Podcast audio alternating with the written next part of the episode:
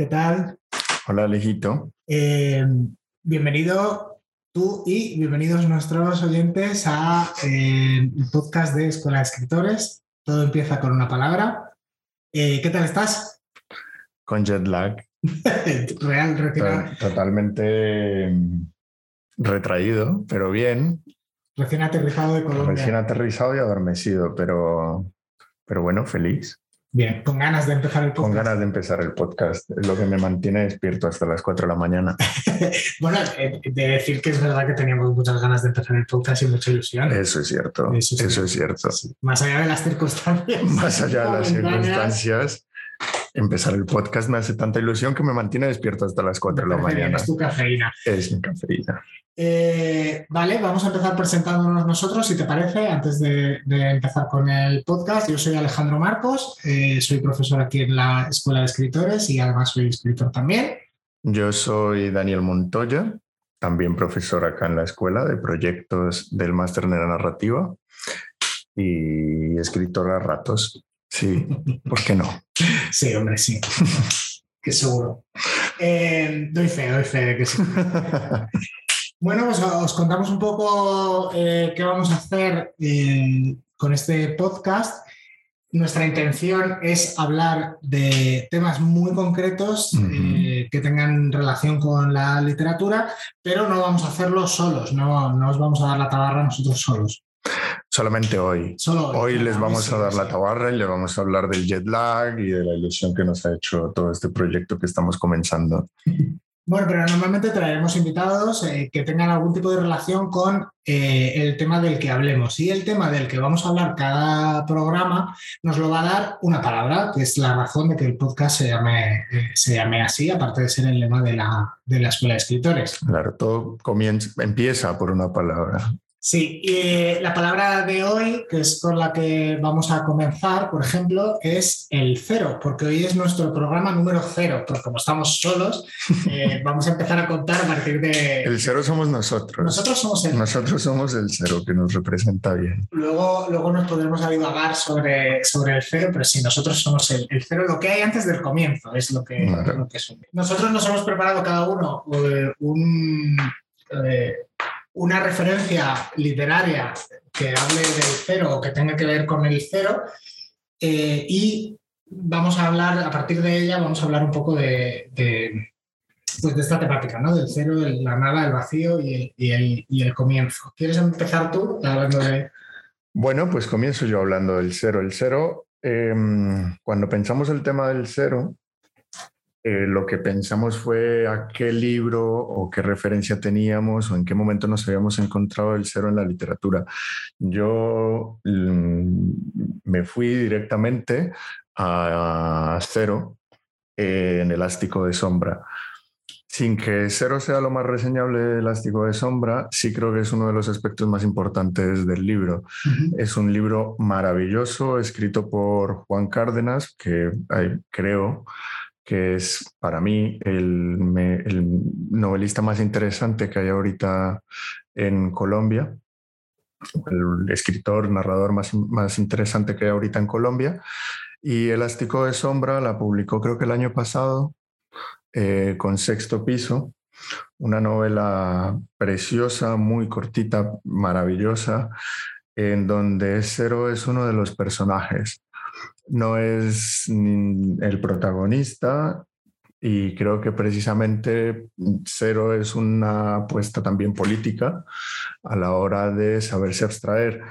Es la historia de dos hombres que salen en busca de eh, los juegos de sombra, que son los juegos clásicos del esgrima de las comunidades negras del Cauca al Pacífico colombiano. Esgrima de, con machete. Con machete, esgrima con machete.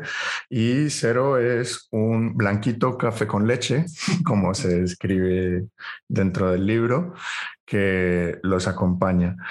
He decidido escoger a cero porque creo que es una, es una apuesta muy interesante dentro de un discurso que busca recoger eh, diferentes, pues, los, lo que eran los juegos de sombra de, de, las comunidades negras y al mismo tiempo una forma política de abstraerse dentro de la literatura, de estar y de no estar, de saber mantenerse. Dentro de la novela Cero hay un momento en el que desaparece y por un momento uno piensa que Cero es a lo mejor el narrador, pero no es el narrador.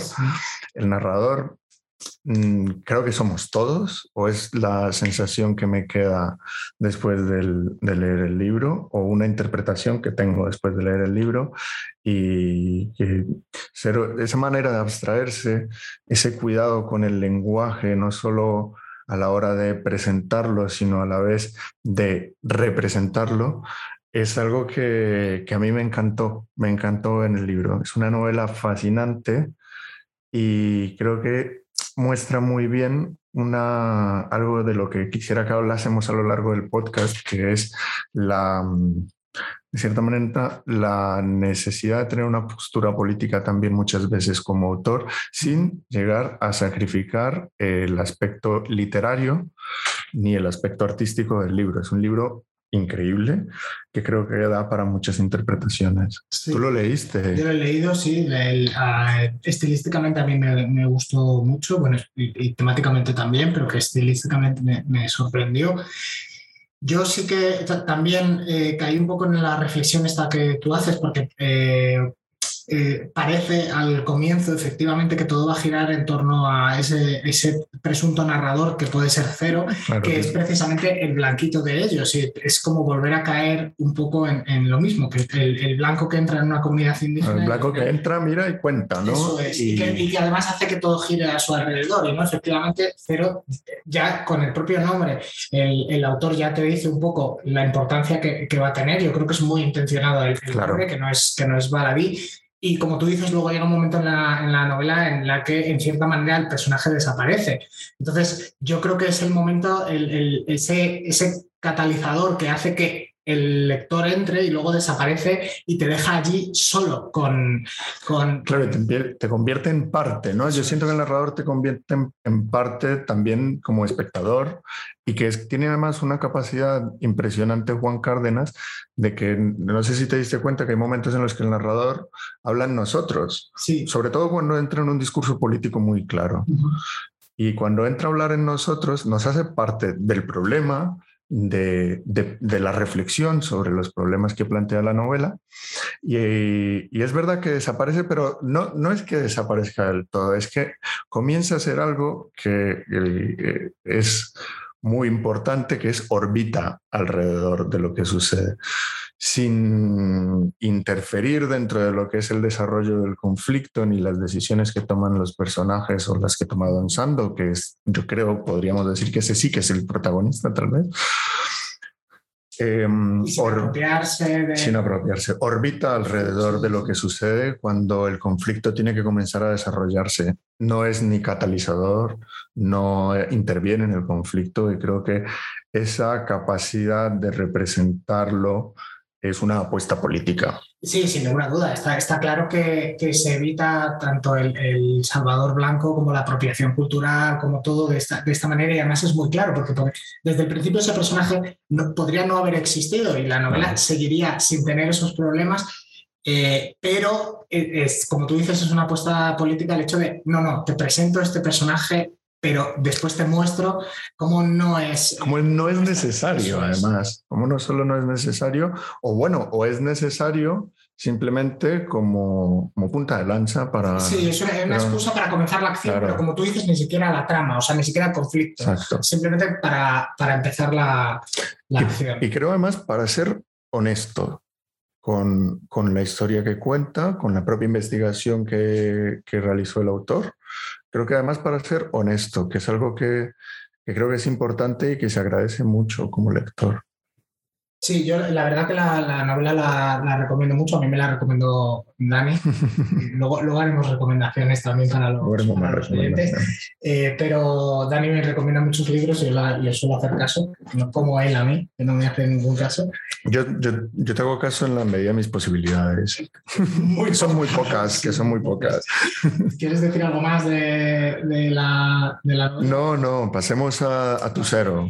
Cuando, cuando hemos dicho cero, ¿Qué fue lo primero que en la literatura o en una, en una lectura que hayas hecho y que te haya gustado, que te haya atravesado, en qué cero se te vino a la cabeza? Pues a mí el primer cero que se me vino, porque además eh, como que me lleva al, pasado y, además me lleva a, mis orígenes como, profesor de literatura fantástica, es la nada de la historia interminable.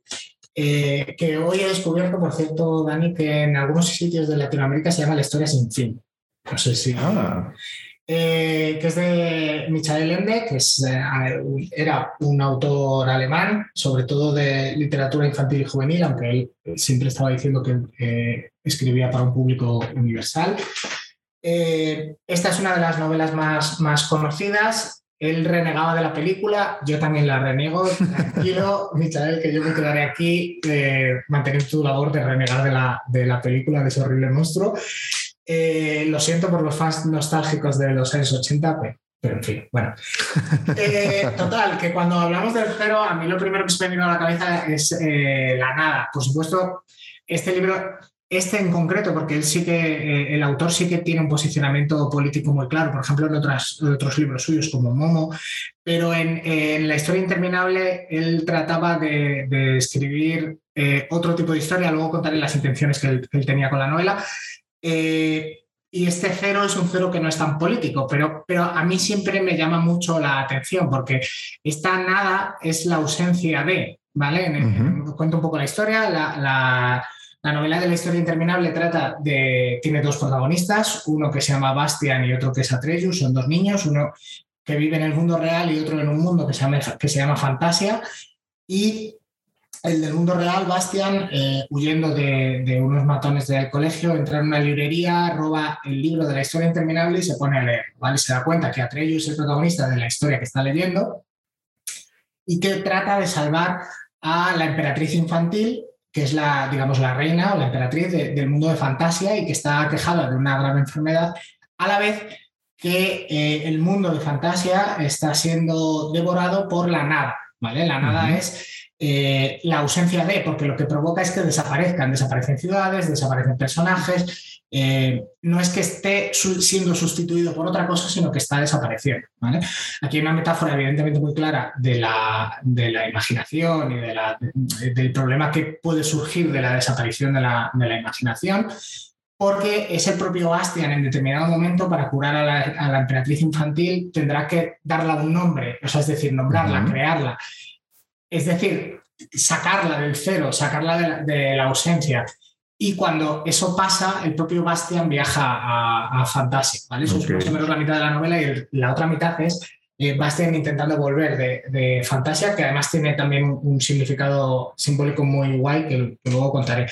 La, intención del autor era contar la realidad a través de, la fantasía. Él creía que el camino más eh, directo, más rápido hacia un punto no era la línea recta, sino el opuesto, darte la vuelta y, girar todo el camino. Entonces él cree que, eh, o creía que para conocer la realidad tienes que conocer tu propia imaginación y realizar un viaje interior, que es un poco el viaje que realiza Bastian por Fantasia, para volver eh, cambiado y poder conocer la, propia realidad. De hecho, en la segunda parte, que es lo que, eh, lo que te quiero contar ahora, Bastian, para eh, curar fantasía lo que tiene que hacer es pedir deseos y esos deseos sustituyen a la nada, crean algo, ¿vale? es decir, eh, eh, hemos visto cómo el mundo de fantasía se reduce gracias a la nada, ese cero que lo devora todo, y gracias al nombre, a la imaginación, a la idea, Bastian vuelve a crear fantasía.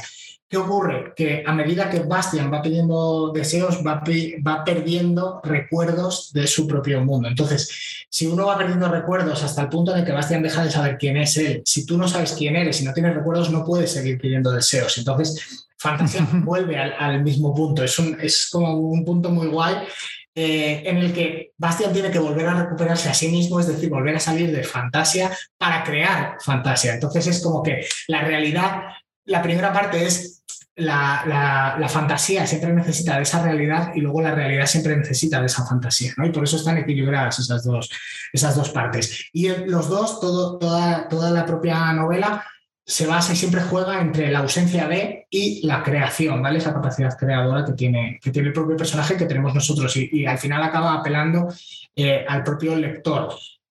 Yo aquí sí que creo que, la, intención del autor era hablar más con un público adulto. Eh, no tiene nada de malo que sea novela, o sea, literatura juvenil. ¿eh? pero la intención de él no era que la clasificaran como literatura juvenil, está maravillosamente bien clasificada como literatura juvenil porque es maravilloso leerla cuando, eres, joven. un chavalillo. Pero eh, todas estas eh, cargas tan profundas y todo esto, creo que lo asimilas después de, habiendo crecido un poco más. Puede que si, si la lees demasiado joven te eclipse pues, los seres, el mundo de, fantasía y al final no es eso tampoco de lo que, de lo que habla la, novela en, sí misma, o según bajo mi punto de vista. Claro, o sea, el, el, cero al final es una cosa la que termina siendo consciente a medida que creces. Eso es. Qué horror. Pues es de, debo decir que agradezco mucho este resumen que nos has hecho de la trama, porque no me leído la historia interminable, ni la historia sin fin, ni me he visto la peli de los ochentas, pero, pero como todas las recomendaciones que me das, pues me las apunto. Esta no te la recomiendo para que no cuente, para que no cuente como una. Este es un deber que tienes con la humanidad. No, no, no, es una recomendación mía. prometo acercarme, prometo acercarme. Ya les contaremos en otro podcast si lo hago. No, ya lo tengo muy anticipado. que no lo hacer. Igual un día llego en el podcast número 10, por allá por el llegando al verano, y te, te, te la termino recomendando yo. Bueno, es, lo apunto, esto está, está grabado, o sea que ya no te puedes retractar de ello. Vale, pues esas son la, a mí lo primero que pensé, he de reconocer que también tenía pensado buscar algunos inicios de, novelas o de libros que a mí me hubieran gustado como para traerte por ser el comienzo, pero como la idea de la ausencia, el, precomienzo, eh, me gustaba más. Por favor, que ningún matemático me diga nada de mis conocimientos sobre, sobre los números. Pero me gustaba más esa idea y al final le he dicho que no, que te iba a traer la, historia interminable, que era la primera idea. Me parece una muy buena decisión. Y me quedo con ese precomienzo, esa ausencia de, porque esto es ausencia de podcast. El podcast sí comienza en el próximo. En el próximo capítulo, claro. Este capítulo no es el primer, no es un capítulo. Claro, claro, es, es, un cero. Es un cero, efectivamente. este capítulo es un cero. Vale, pues habiendo, habiendo hablado un poco de este cero, de lo que no sé si tienes otra idea tú aparte de... No, no, debo decir que, que además hay algo que me gusta mucho de que hayamos comenzado con el cero, porque creo que además eh, hay pocas cosas en las que se nos note más la diferencia de acento que a la hora de pronunciar la Z y al pronunciar el cero, claro. Entonces, eh, es una buena introducción. Claro, para que quede claro. Para que quede claro que, si no quedó claro con el jet lag, que soy colombiano. Sí, eso está bien, eso siempre hay que marcarlo. Vale, pues si te parece, pasamos a las recomendaciones, que ahora no tienen nada que ver con el, con el cero. Bueno, sí, la mía sí, la mía sí que tiene un poco que ver. La mía no tiene nada que ver. Es tu cero. Mi recomendación es tu cero. y tiene que ver con. Bueno, o bueno, no lo tengo muy claro, pero sé que a Colombia no ha sido. Eh, ¿A Latinoamérica ha sido? ¿O a Sudamérica? No, no, no, no. No he, ido, no he ido a ningún sitio al que al volver pudiera tener tierra. Con eso te lo digo todo. Jo, qué envidia. No es una sensación linda, la verdad. Ya, pero envidia no, por favor. Yo... yo lo más lejos que he ido ha sido Helsinki. Y bueno, bueno, pero eso está, vamos a ver, eso es un lugar donde hay gente que, no, que de repente tiene días de 24 horas y noches de 24 horas. Eh, eso es un jet lag también. Bueno, no, no, no, fue, no fue jet lag, pero bueno, me lo pasé bien. Eh, ¿Comiste reno? Sí, sí, allí comí Sí, sí, sí. Y, pero eso debe ser seco. Albóndigas de reno, estaba buenísimo. ¿eh? ¿Sí? Sí, De hecho, está, no sé si es que ya... Un puchero de reno te comiste. No, era albóndigas de reno, te estoy diciendo. Y era, la verdad que estaba, estaba bueno, era, me, gustó, me gustó más que aquí cuando como carne de ciervo, de venado, lo que sea, que está más seca y no sé si es que el reno allí con el frío se, se ablanda. me imagino que también tendrá más grasa. Bueno, será, será el, el, único bicho que en el frío se ablanda. Yo qué sé, no sé, pero estaba bueno. Eh, y el salmón de aquí no es el salmón de aquí, eso también lo puedo. Bueno, em, mi recomendación es para romper tu cero. Vale. Em, bueno, no, no es para romper tu cero, pero para que te ayude a romperlo. Y es que vayas por fin a Colombia después de tanto invitarte, que te animes. Y este creo que es billete de avión, recomendación. mi recomendación es un billete. Las instrucciones de viaje Sí, sí, sí. eh, y las medidas sanitarias para entrar a Colombia. Eh, no. Eh, la recomendación es un libro de Wade Davis que he estado revisitando ahora que mm, salió un nuevo libro de Wade Davis. El nuevo libro es sobre el Magdalena, que, mm, que creo que es un libro muy interesante porque habla de un río que sin duda la creación de Colombia como un Estado-nación está atravesada por el río Magdalena, que es el, el río que, que atraviesa todo el interior del país hasta el Caribe colombiano. Pero hay un libro antes que fue el más famoso, que se llama El río. Es una especie de crónica, ensayo literario. Ujú. Eh, creo que pues muchas veces entra en descripciones un poco, tal vez, a mi parecer, exotizantes o demasiado elaboradas innecesariamente. No deja de ser también la mirada de un extranjero en lo que es el paisaje amazónico colombiano. Pero eh, creo que es un, una gran introducción, tiene una capacidad muy, muy bella y creo que a, a, mí es algo que admiro mucho de capacidad de mezclar un discurso a veces científico uh -huh. con eh, la prosa narrativa. Es decir, una capacidad de transmitir el conocimiento y de comunicarlo, que eso al final no es fácil. No, no, para nada. No es nada fácil. Y hacerlo de una forma amena. Y... Hacerlo de una forma literaria sí, sí, sí, es todavía más complicado. Entonces es como estas personas que, han, que, han, que, tienen un conocimiento vastísimo, pero que no lo tienen en el aire, sino que realmente lo han interiorizado, por lo que les sale muy natural comunicarlo, que es, yo creo que es una habilidad muy, muy extraña. Pues yo creo que es un libro que te va a dar una, una introducción linda a Colombia, eh, para comprometerte a que vayas a visitarme. Vale, pero, pero ya iba a ir, aunque no. O sea, yo me lo leo, pero ya iba a ir antes de leer. Claro, bueno, pero para que te lo, para que te lo leas antes de ir. Estoy viendo que es un poco mmm, ancho. Por eso te es, es tochito, sí. Pero a ver, si quieres puedes empezar hoy para ir en verano. No, no, pero si me sí. acabas de dar otro libro. Antes de este podcast me ha traído otro libro. Que... También, para prepararnos otro capítulo. Madre mía. Pero bueno, son 600 páginas. No hace más que ponerme deberes.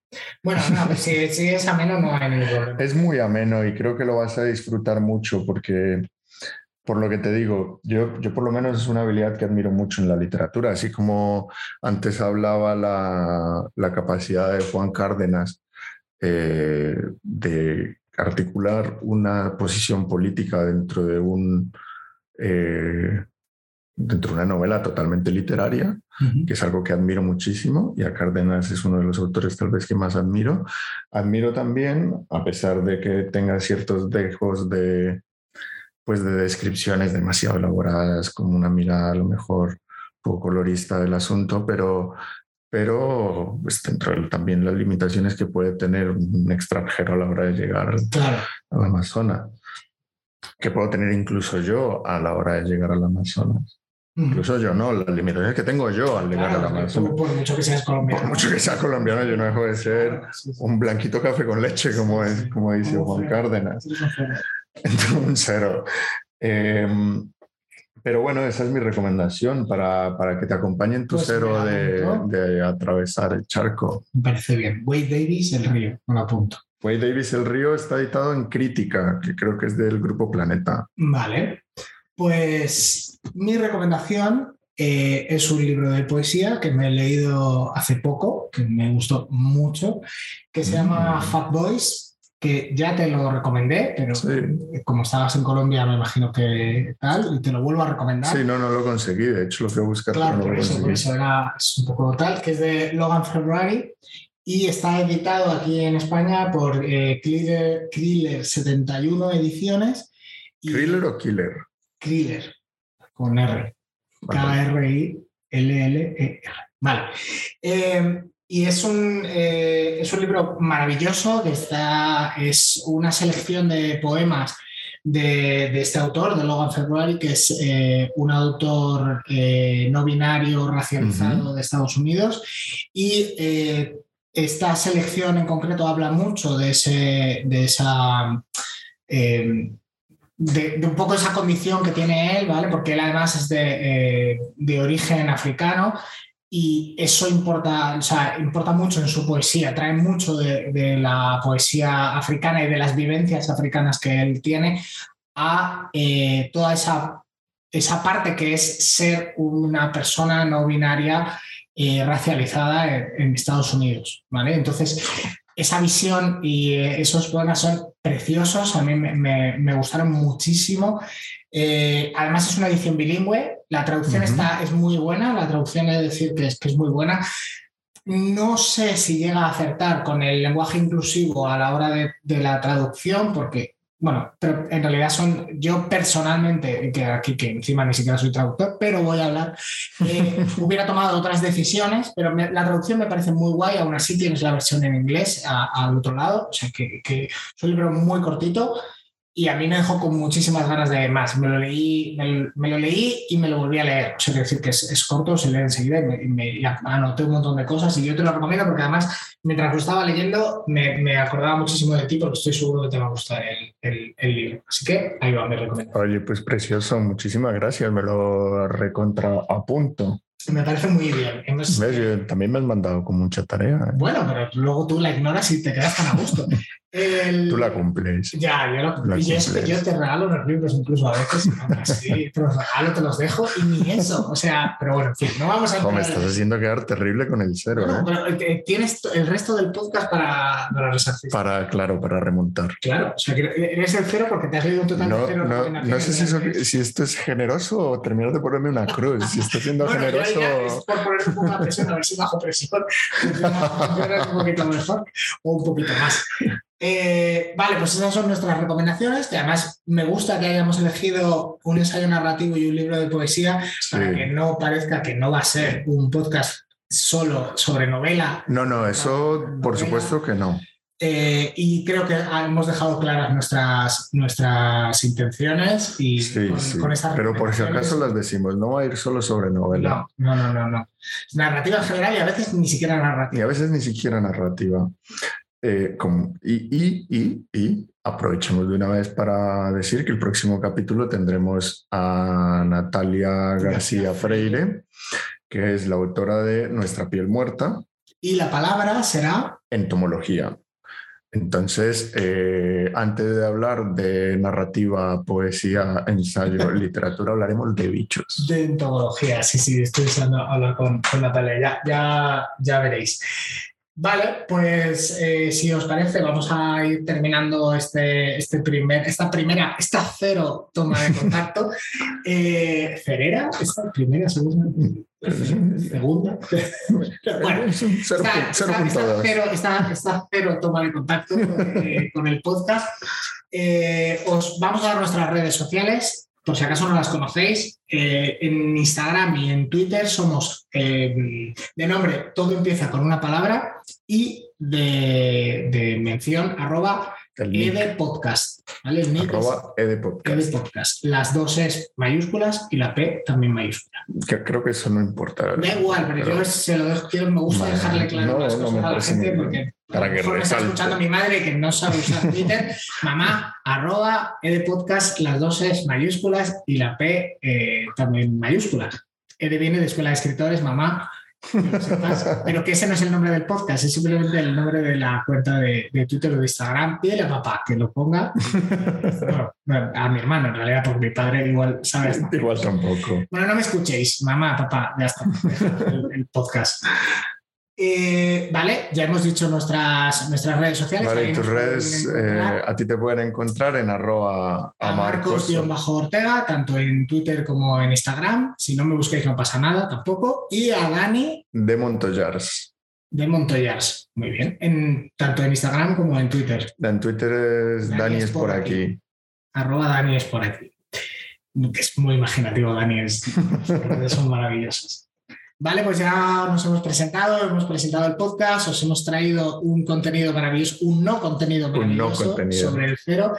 Esperamos que os haya gustado mucho. Si no os ha gustado, no nos lo hagáis saber por las redes sociales, por favor. Si no les ha gustado, denle una oportunidad a Natalia. Claro, más que nosotros. Eso te iba a decir. Y además habla muchísimo mejor que nosotros. Habla muchísimo mejor. por lo menos escuchad el, siguiente podcast con ella, que seguro que os va a gustar un poquito más. Y si os ha gustado, pues eso sí nos lo podéis decir por las redes sociales, que estaremos encantados de, de escucharlo.